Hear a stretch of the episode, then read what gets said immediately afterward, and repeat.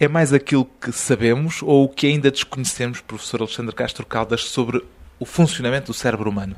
Bom, eu tenho que dizer em primeiro lugar que o desconhecido não se consegue medir. Admito, porque estou envolvido neste assunto, que a dimensão do desconhecido é enorme. Será muito superior àquilo que se conhece.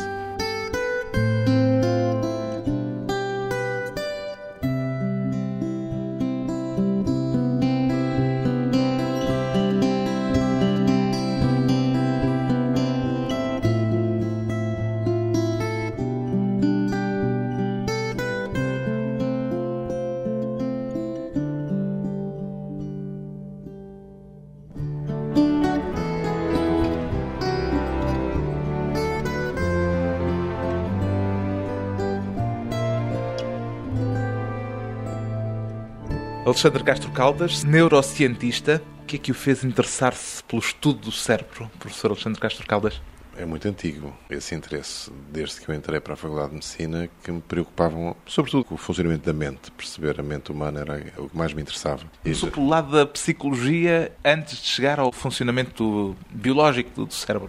Como acontece muitas vezes e com muitas pessoas que eu tenho conhecido ao longo da vida. Enfim, era, eu era muito ignorante, e ainda sou, sobre as ciências biológicas e já tinha lido algumas coisas ainda no liceu da filosofia, da psicologia, etc. Estaria muito interessado em perceber como é que funcionava a mente.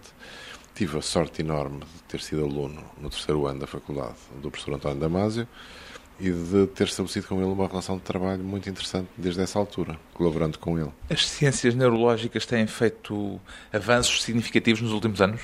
Tem sido uma revolução, uma verdadeira revolução. Houve um período, a década de 90, que foi considerada a década do cérebro, permitiu um investimento enorme e isso deu frutos enormes. E, portanto, hoje temos um corpo de conhecimentos muitíssimo aumentado em relação àquilo que era há uns anos atrás.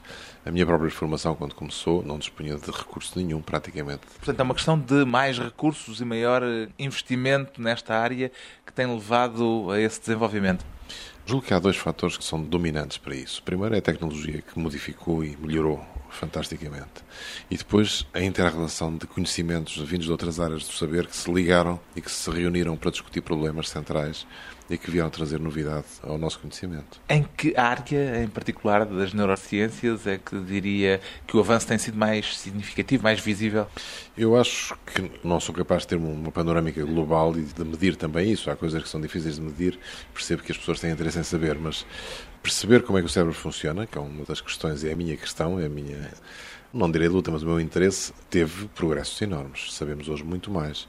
Mas ainda nos falta perceber muita coisa. Como é que há a relação do fenómeno biológico com o fenómeno mental ainda é uma das discussões muito importantes. Mas se eu passar para outros domínios das neurociências, posso dizer que até no domínio da medicina e do tratamento das doenças, o conhecimento das doenças tem havido um progresso verdadeiramente espantoso. E hoje quando eu comecei a fazer o meu treino como neurologista clínico, quase não se tratava de nenhuma doença. Não havia grandes remédios para tratar doenças. Hoje temos remédios para quase todas as doenças. Pelo menos propostas de tratamento para quase todas as doenças. Com os Prozacs, por exemplo, entrou-se numa dimensão que o cidadão comum de imediato percebe que é uma dimensão já de grande aplicação prática daquilo que tem sido descoberto, por exemplo. Pois, eu em relação a isso, tradicionalmente, quando falo do Prozac, o Prozac costuma ser usado no domínio da psiquiatria, não é bem da neurologia. Embora a neurologia ligada com a mente está muito próxima da psiquiatria. Mas eu, vem de descobertas nesse campo ou não? Vem de descobertas do conhecimento biológico e posso até adiantar que o interessante e que se vem a descobrir agora é que, por exemplo, fármacos como esse que citou, promovem o crescimento das células germinais em determinadas regiões do cérebro. Que células são essas? O que é que elas fazem em particular? Células que podem estar relacionadas com memória, por exemplo, e que se desenvolvem. Estamos a falar do animal, nós estamos a falar do humano. Portanto, tem sido verificado no animal que as células do hipocampo, as células germinais do hipocampo, que são fundamentais para o desenvolvimento da memória e de algumas coisas da aprendizagem, são sensíveis a, a fármacos dessa linha. E, portanto, desenvolvem-se mais e transformam-se em neurónios. Portanto, as células... Dizendo assim de uma forma jornalística, ou seja, talvez Eu... sintetizando demasiado, posso, posso... o Prozac aumenta a memória? Pode vir a aumentar a memória e pode vir a aumentar até o componente biológico de suporte da memória. Isto é, mais células a trabalhar para criar mais células nervosas. Portanto, portanto, promotor de criação de células nervosas. Isso que foi verificado em animais não é verificado em humanos ou ainda não foi testado? É muito difícil de fazê-lo nos humanos. Nós podemos cortar a cabeça dos animais com facilidade, dos humanos não podemos, e, portanto, não é fácil tirar essas ilações. Dentro da ciência do estudo do cérebro, há um mundo, imagino, um mundo de diferentes especialidades. Há comunicação entre essas diversas especializações ou cada uma está a trabalhar no seu cantinho específico? A comunicação existe e é fantástica. Se nós pensarmos, por exemplo, na reunião internacional da Sociedade de Neurociências, reúne cerca de 20 mil pessoas, oriundas dos mais diversos campos do saber. Aí já se põe a dificuldade é como é que nós encontramos as pessoas no meio de 20 mil pessoas. Já é uma multidão, já uma manifestação. Torna-se difícil de encontrar porque já são muitas. Às vezes não se encontram porque são poucas, mas aqui não se encontram às vezes porque são muitas. E há pessoas a trabalhar no mesmo tema de múltiplos pontos de vista. E quando se encontram pode ser extremamente enriquecedor o resultado. Há afinidades, além das afinidades por especialidade, há afinidades também de perspectiva teórica? Há perspectivas teóricas diferentes neste campo de estudos? Ah, isso sem dúvida. Tem aparecido uma quantidade de livros, enfim, para o público, escritos pelas mais diversas pessoas. António Damasio, por exemplo, é um caso é um significativo. Exemplo, enfim, que me agrada muito por ser muito amigo dele e ter sido aluno dele e, portanto, acho que tem o êxito que merece aqui no país. Embora, às vezes, as pessoas, por desconhecerem o resto, atribuem-lhe mais coisas do que ele não descobriu o cérebro, já se tinha descoberto o cérebro antes disso. Há quem diga que ele descobriu que havia cérebro, mas não, ele tem descoberto outras coisas, mas não essa. Mas tem aparecido uma quantidade de outros livros escritos por físicos, escritos por matemáticos, escritos por pessoas de outras áreas, também sobre o mesmo assunto e com ideias muito interessantes. Pois bem, esta é a Semana Internacional do Cérebro, uma iniciativa que tem por objetivo divulgar os avanços da investigação biomédica na área das neurociências. São avanços muito localizados ou pode-se concluir em que áreas tem havido maiores desenvolvimentos recentemente? Se estamos a falar de Portugal, que talvez seja importante as pessoas terem essa noção, a comunidade científica portuguesa na área das neurociências é enorme em relação a outras áreas, eh, tem uma dimensão muito confortável. E, para além disso, tem um número de publicações muito invejável também. Portanto, é talvez das áreas que mais produzem em termos de ciência em Portugal. E em todo o país. Temos grupos no Porto, temos grupos em Coimbra, temos grupos em Lisboa, todos eles a fazer trabalho de altíssima qualidade e a própria Sociedade Portuguesa de Neurociências quando se reúne, a qualidade dos trabalhos apresentados é, é, internacional e muito boa. Há aspectos particularmente trabalhados eh, pela comunidade de neurocientistas portugueses ou, digamos que, é tão variada como é variada no resto da comunidade científica a nível internacional? Eu julgo que neste momento começa a ser já muito variada, embora existam focos que são de interesse nacional e que nós conhecemos, por exemplo, o desenvolvimento de áreas da paramiloidose, por exemplo, que é uma doença do sistema nervoso, foi descrita em Portugal pelo professor Corino de Andrade, no Porto. É uma das áreas que tem sido acarinhada em Portugal e pelos colegas do Porto tem sido muito estudada e, portanto, corresponde a uma das áreas de foco. Depois, eu tenho um certo receio, não tenho nenhuma cábula comigo e, portanto, tenho um certo receio de esquecer algumas, mas tem havido, de facto, muitas áreas que se têm vindo a desenvolver e que são competitivas internacionalmente. No seu caso, professor Castro Caldas e a sua equipa têm trabalhado na área do cérebro analfabeto. O que é que que o levou especificamente a dedicar-se a este tema do cérebro humano? Acabou por ser um modelo experimental para estudar uma pergunta que se deve fazer em termos da neurociência, que é como é que o meio influencia a organização geral do cérebro nós temos a convicção. Uma pergunta vasta. É uma pergunta vasta. Temos a convicção e temos a experimentação animal que demonstra que um animal, por exemplo, que é criado num ambiente rico, comparado com um animal que é criado num ambiente pobre, o cérebro do animal que esteve num ambiente rico é mais rico também ele próprio. Ambiente rico em termos de estímulos. Em, termos de estímulos, mais cor, mais instrumentos, mais coisas que ele tenha, problemas que ele tenha que resolver, etc. E nessa altura ele tem o córtex cerebral mais largo, tem mais ligações entre as células, etc era importante tentar encontrar um modelo idêntico. Não, nós não podemos agora pegar em meninos e pô-los num quarto fechado, e noutros meninos pô-los num quarto vivo. Isto ao cérebro não se pode fazer, naturalmente. Não vale a pena se quer imaginar essa situação. O modelo humano é a distinção entre analfabetos e pessoas Exato. com escolaridade alfabetizadas. Fazemos aquilo que é natural fazer na investigação biomédica, que é, então, vamos procurar um modelo natural. O que é que acontece na natureza e aproveitar essa experiência da natureza transformá-la em experiência laboratorial. A conclusão a que, entretanto, chegou assim, grosso modo, já detalharemos, é de molde a estabelecer uma correlação entre o fator biológico e o fator social?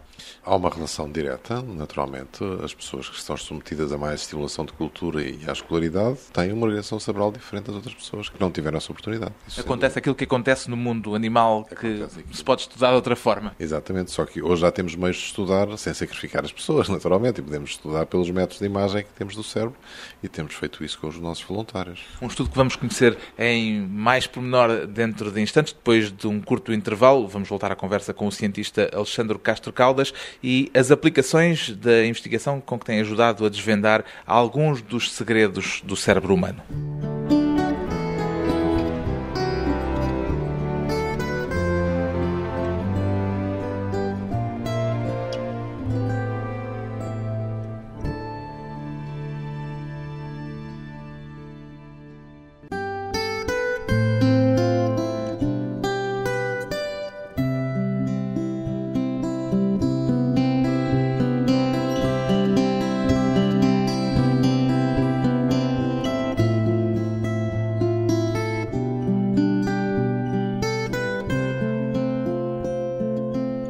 De regresso à conversa com o neurocientista Alexandre Castro Caldas, que tem estudado as particularidades do cérebro analfabeto. Que impacto prático é que têm os estudos, as conclusões a que tem chegado com a sua equipa, professor Alexandre Castro Caldas? Pois, essa é uma pergunta que é feita muitas vezes. É a pergunta do senso comum. É o senso comum que sente para que é que serve o que é que se está a fazer.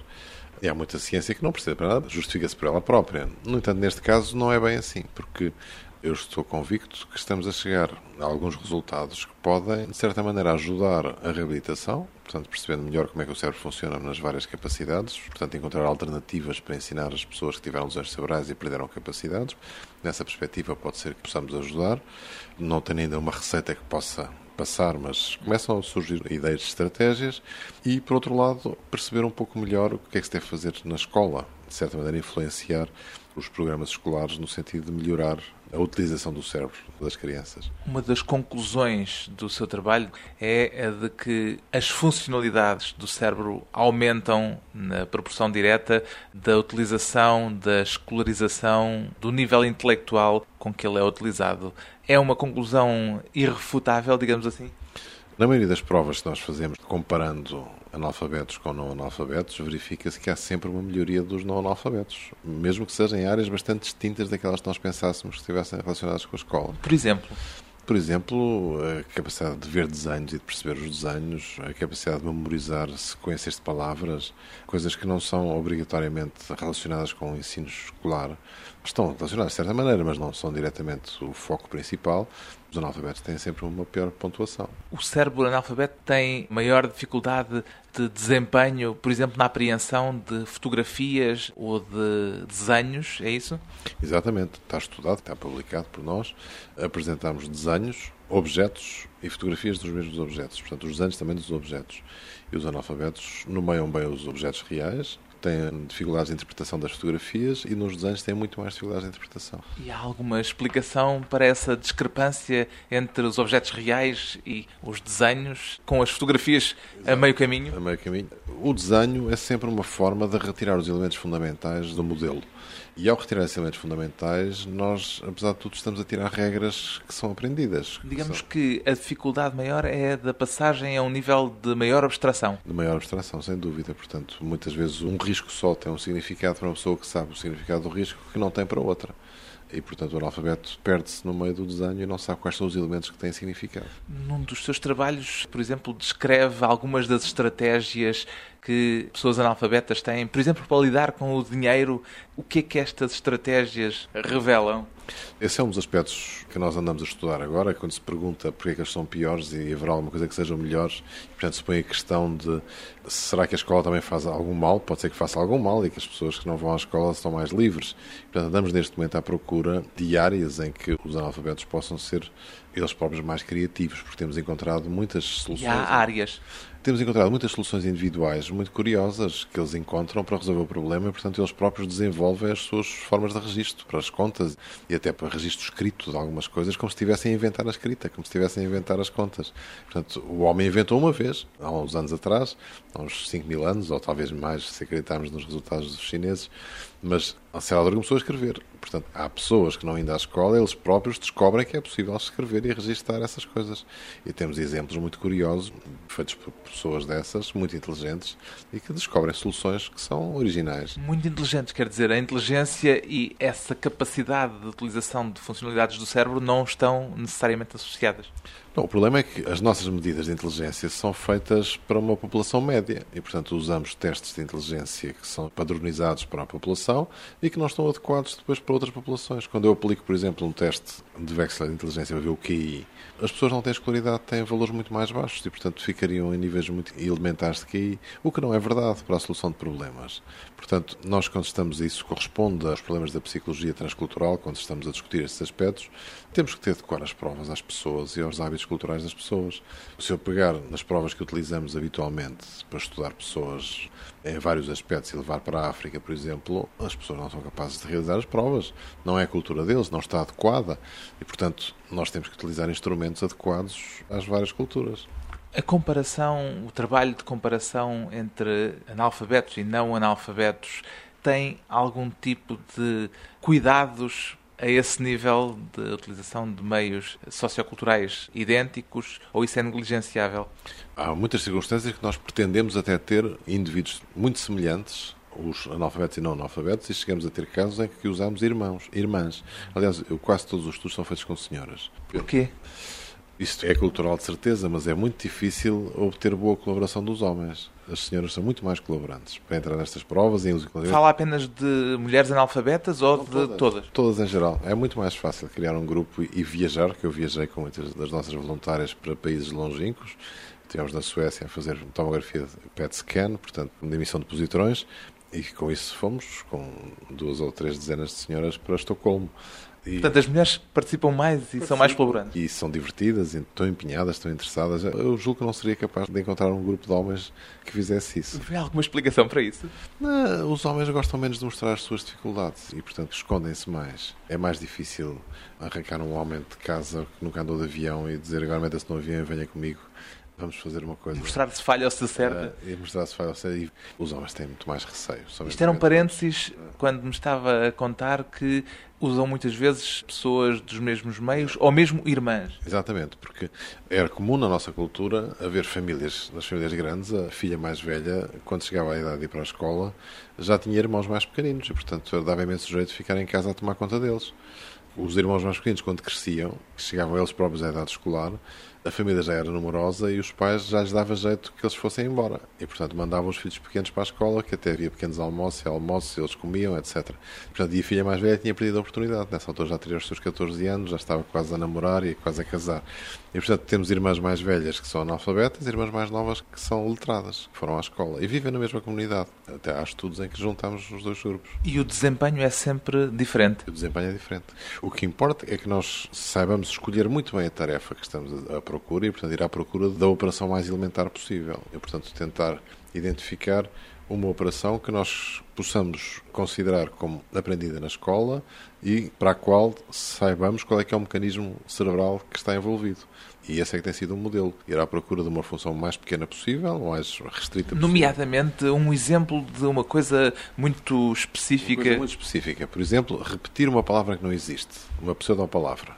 Repetir uma pseudo-palavra exige que eu faça uma análise dos constituintes fónicos da palavra, não tenho significado para ela, portanto eu só posso pegar na forma dela, perceber que tem uma sequência de sons que poderiam existir, podia ter um significado, mas não tem nenhum, portanto não tenho nenhum referente cá dentro, portanto eu tenho que ouvir com muita atenção, parti-la aos bocadinhos e depois reproduzi-la, exatamente igual. Isso é mais fácil de fazer por quem é letrado do que por quem é analfabeto. O analfabeto tem muita dificuldade em fazer isso e, portanto, tenta uma aproximação global da palavra tenta fazer uma repetir uma palavra que tenha significado que seja parecida com aquela. Portanto, ele usa uma via de significado, enquanto que nós, os letrados, usamos uma via de análise segmentar da palavra, dos segmentos da palavra. Usando regiões do cérebro diferentes? Usando regiões do cérebro diferentes. Isso foi o primeiro estudo que fizemos em PET scan, no Karolinsk, em Estocolmo, e as imagens da ativação cerebral são completamente diferentes entre os analfabetos e os não analfabetos. Os analfabetos não são capazes de ativar as áreas que são necessárias para fazer essa operação. Portanto, não as ativam. Quer dizer que têm potencialidades que não foram estimuladas. Que não foram estimuladas e, portanto, eles não sabem como é que se usa aquela, essa função. Há também funções que criam o órgão, digamos, há aquela frase conhecida, velha, de que a função faz o órgão, também se aplica no cérebro? Aplica-se muito, não é só nos nossos estudos, há outros estudos internacionais que têm mostrado isso. Há um estudo célebre dos chofres de táxi de Londres que, consoante o tempo de trabalho, tem o hipocampo do lado do hemisfério direito maior, vai crescendo, eles têm que aprender a topografia de Londres e os nomes das ruas, etc. Portanto, vai aumentando é um trabalho que ficou célebre. O nosso achado tem a ver com outra estrutura, que é o corpo caloso, o corpo caloso junto aos dois hemisférios cerebrais. Que os liga. Que os liga e que numa determinada região que está envolvida em processos de leitura de escrita, que nós sabemos que está envolvida pelos estudos anteriores, os analfabetos têm essa zona menos desenvolvida. Portanto, não cresceu porque não tinha função. Portanto, não há uma ligação tão fácil entre o hemisfério esquerdo e o hemisfério direito. Para essas operações. Que tipo de operações? Para as operações de leitura. Portanto, não, isso não acontece. A associação Isto... entre o mundo da linguagem e o mundo visual. Mas confinado, estas operações que venham a ser dessas, isso tem muita importância para depois quem quer aprender na idade adulta. E podemos falar também desse setor do nosso trabalho, que agora continuamos a estudar analfabetos, naturalmente, mas começamos a estudar aqueles que começaram a aprender na idade adulta.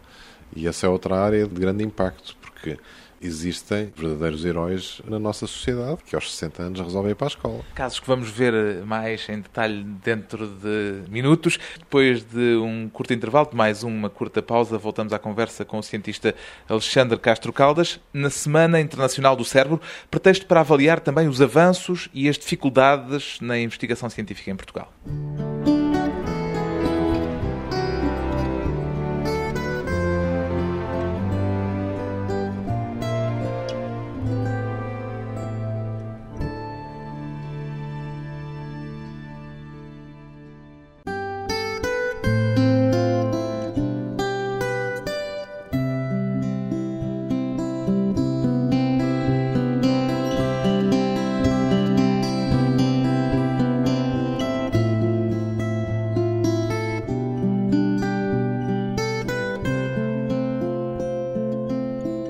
Convidado hoje para a conversa pessoal e transmissível Alexandre Castro Caldas, investigador principal do programa Neurociências do Instituto de Medicina Molecular. Qual foi o aspecto da investigação em que tem estado envolvido que mais o surpreendeu? Surpreender, o que me deu maior entusiasmo foi o primeiro estudo que fizemos de imagens, que foi a primeira vez que se fez no mundo um estudo comparativo de imagens entre analfabetos e não analfabetos se verificou uma diferença. Quando verificou que as zonas do cérebro usadas por analfabetos e letrados eram diferentes? Eram diferentes. E quando nós voltámos do Karolinska, quando o grupo já estava todo estudado e eles começaram a trabalhar os resultados, eu vinha com alguma expectativa de saber o que é que ia acontecer, porque depois de fazer o estudo não se vê logo, é preciso fazer muita estatística. E quando o professor Martin Ingvar me telefonou a contar os resultados foi de facto para mim uma festa, porque foi um entusiasmo de perceber que tínhamos tido razão. Porque se via na prática, conseguia visualizar-se aquilo que tinha sido a hipótese teórica que tinha colocado. Portanto, a hipótese estava confirmada, que havia diferença e isso era visível e confirmável à vista, com, até com um desenho. E esse trabalho teve de facto um impacto enorme na literatura. Foi o trabalho também que teve mais impacto em relação àquilo que fizemos. Agora tem estado a trabalhar com os heróis, chamou-lhes há pouco, que aos 60 anos resolvem aprender a ler e a escrever. Há uma diferença entre aprender a ler quando se é pequeno, uma diferença neurológica entre aprender a ler e a escrever quando se é criança e aprender a ler e a escrever aos 50, 60 anos? Há diferenças que estamos a tentar compreender, não na, na, perspectiva só funcional, porque isso os professores do ensino de adultos são capazes de nos dizer, mas tentar perceber em relação ao cérebro o que é que se passa em relação ao Perguntava cérebro. precisamente Exato. na ativação dos mecanismos cerebrais se nota, se já conclui que há diferenças significativas. Pois, tendo comprovado que havia diferenças biológicas entre os analfabetos e não analfabetos, a questão que se punha, então isto representa um handicap para a aprendizagem, com certeza. Como é que um adulto aprende a ler? Sabemos que eles aprendem, que é possível, e, portanto, vamos então pegar nessa população e estudar essa população. E, portanto, é uma população extremamente curiosa, porque, de facto, são pessoas diferentes, essas muito empenhadas em saber. Portanto, são a seleção pela melhor positiva, não é? E eles confrontam-se com uma dificuldade curiosa. Já sabemos que nas crianças também existe alguma dissociação, mas no adulto a dissociação entre a capacidade de ler e de escrever é muitíssimo maior. É muito mais difícil. Escrever é extremamente difícil. Mas lá consegue. Por razões motoras? Não, não, por razões. Do, claro que é o ato motor da escrita, mas transformar, por exemplo, o grafismo corrente, aquilo que nós fazemos, a escrita fluente, é muito difícil que um adulto que tenha aprendido a ler venha um dia a ter a escrita fluente. Isso impressionou-nos muito e começámos a tentar perceber porque é que seria isso. E neste momento temos algumas pistas muito interessantes. Já fizemos um primeiro estudo, agora com outra técnica, com magnetoencefalografia, que fizemos em Madrid. Fomos à Universidade Complutense e pusemos recém-letradas comparadas com letradas antigas, a ler palavras, visualmente. E aquilo que se verificou como resultado, este foi um estudo apoiado pela Fundação Bial, os outros têm sido apoiados pela Europa, pelos programas europeus. Neste estudo, aquilo que se verificou foi que as recém-letradas demoravam mais tempo a processar visualmente a informação. Portanto, a magnetoencefalografia permite-nos medir o tempo dentro do cérebro, onde estão a acontecer as coisas e quanto tempo demoram, o que é uma técnica fantástica. E, portanto, percebemos que nas regiões visuais fica muito mais tempo a informação nos, ou um bocadinho mais de tempo, são milissegundos. Claro, estamos a falar numa dimensão de tempo muito... Ficam duas horas lá as coisas, são milissegundos. E depois, enquanto que os letrados enviam informação visual imediatamente para as zonas de programação do discurso oral, os recém-letrados atiram a informação para várias outras áreas irrelevantes. E, Perdendo, portanto, parte dela? Não sei se se perde, mas Ou dispersando-a demasiado. Utilizam mais cérebro à procura de soluções para os problemas e usam mais o hemisfério cerebral direito. Portanto, atiram muita informação para o hemisfério cerebral direito que não devia participar nesta operação, mas que no caso deles participa e, portanto, só depois é que chegará à programação da linguagem oral. Ou seja, fazem uma utilização do cérebro completamente distinta daquela que fará uma criança. Exato, muito menos económica, muito menos económica. E põe um pouco em evidência aquela dificuldade de transmissão entre os dois hemisférios cerebrais. Isso já fomos estudar também, criámos uns paradigmas próprios para estudar a transmissão dessas palavras ou da informação relacionada com palavras através do corpo caloso, o tal que era mais fininho, e de facto há diferenças muito interessantes que são visíveis entre os recém-letrados e os outros. Os recém-letrados, portanto, os que aprenderam na idade adulta, têm muita dificuldade em passar a informação de uma mão para a outra quando é relacionada com a escrita. Têm que fazer uma passagem pela visão. Enquanto que as pessoas que têm treino de escrita passam, digamos com uma imagem motora quase da escrita para a outra mão com toda a facilidade, porque passam diretamente pelo corpo caloso, os que aprenderam mais tarde, como o corpo caloso não é funcionante para isso, têm que levar a imagem visual, para depois a imagem visual ser transposta para a outra mão ser lida para a outra mão. Portanto, é um caminho muito mais comprido, o que provoca mais dificuldades. Portanto, percebe-se que eles tenham mais dificuldades a escrever porque não estão a usar a estrutura que os outros usaram. E, portanto, não são capazes de fazer nunca uma escrita fluente e cursiva. Nesta altura está a fazer um levantamento apenas, não uma intervenção na forma como o cérebro é usado nessas diferentes funcionalidades. É possível passar de uma fase para outra, da fase, digamos, de recenseamento das zonas utilizadas, para uma fase de intervenção, de alteração desses padrões? Pois eu, neste momento, já poderei dispor de três ou quatro conselhos a dar aos professores de adultos, sobretudo para ajudar a aprender a escrever porque o que eles vão precisar é de desenvolver uma imagem tátil das palavras. E, portanto, é preciso criar, como se tem sugerido, já há muitos anos se sugeria, os pedagogos científicos de há 50 anos atrás sugeriam que as crianças, para aprender a ler, deviam palpar as letras em relevo, criar essa imagem tátil, que isso facilitaria depois a escrita, criar uma imagem não visual, mas uma imagem sensorial. E esse conselho tem agora uma razão de ser. Começa a ter validade porque estamos a provar que eles não têm essa imagem. Já provamos que eles não conseguem ter essa imagem. Portanto, os recém-letrados não têm imagem sensorial, tátil. E precisam dela. E precisam dela para escrever. Portanto, esse seria um dos conselhos. Este é um dos conselhos. Disse dois ou três? Depois é preciso, outra das coisas que nós devemos fazer é treinar de facto a transferência interhemisférica e, portanto, ajudar a treinar a transferência interhemisférica, porque acreditamos que, apesar de tudo, embora haja uma falência funcional por haver um não desenvolvimento, que é possível em qualquer idade estabelecerem-se conexões, porque as células nervosas não estão quietas, estão sempre a mexer, estão sempre a lançar prolongamentos, e portanto, se eu estimular, se eu criar a necessidade no sistema para uma determinada operação, o sistema desenvolve as aptidões possíveis. Como é que se estimula essa necessidade? Ah, se eu enfim, treinar muito as pessoas a usar uma mão, usar a outra e passar a informação de uma mão para a outra e a se estimular a fazer jogos dessa natureza, eu estou a obrigá-los a usar a transferência entre os dois hemisférios cerebrais. E, portanto, com isso eu aumento a capacidade de ligação. Falou há pouco desses estudos que tem feito indo à Suécia, indo à Espanha, este último. Quer dizer que a tecnologia necessária não existe em Portugal? Em relação às, duas coisas que fizemos, na altura que fiz o PET scan na Suécia não havia em Portugal.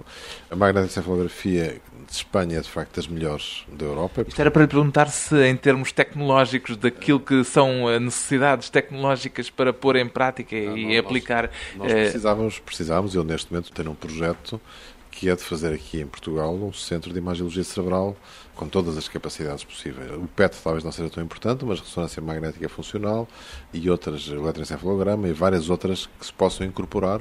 Interessava-me fazer isso e, e, estou neste momento a bater-me por isso e vai haver em breve uma reunião de todos os portugueses que estão no estrangeiro a trabalhar nesta área que eu tentei captar para virem aqui a reunir-se connosco para ver se podemos trabalhar num projeto dessa natureza. Qual é o maior mistério do funcionamento do cérebro que sonharia ver esclarecido, professor Alexandre Castro Caldas? Eu gostava de compreender como é que o fenómeno mental se relaciona com o fenómeno físico, porque não temos ainda uma boa explicação. Sabemos que acontecem as duas coisas ao mesmo tempo, provavelmente estão envolvidas áreas que nós conhecemos, mas não sabemos exatamente qual é a equação da relação das duas coisas. Os muitos recantos ainda por desvendar e os imensos segredos já revelados pelas neurociências, caminhos percorridos também por Alexandre Castro Caldas, um dos protagonistas portugueses desta Semana Internacional do Cérebro.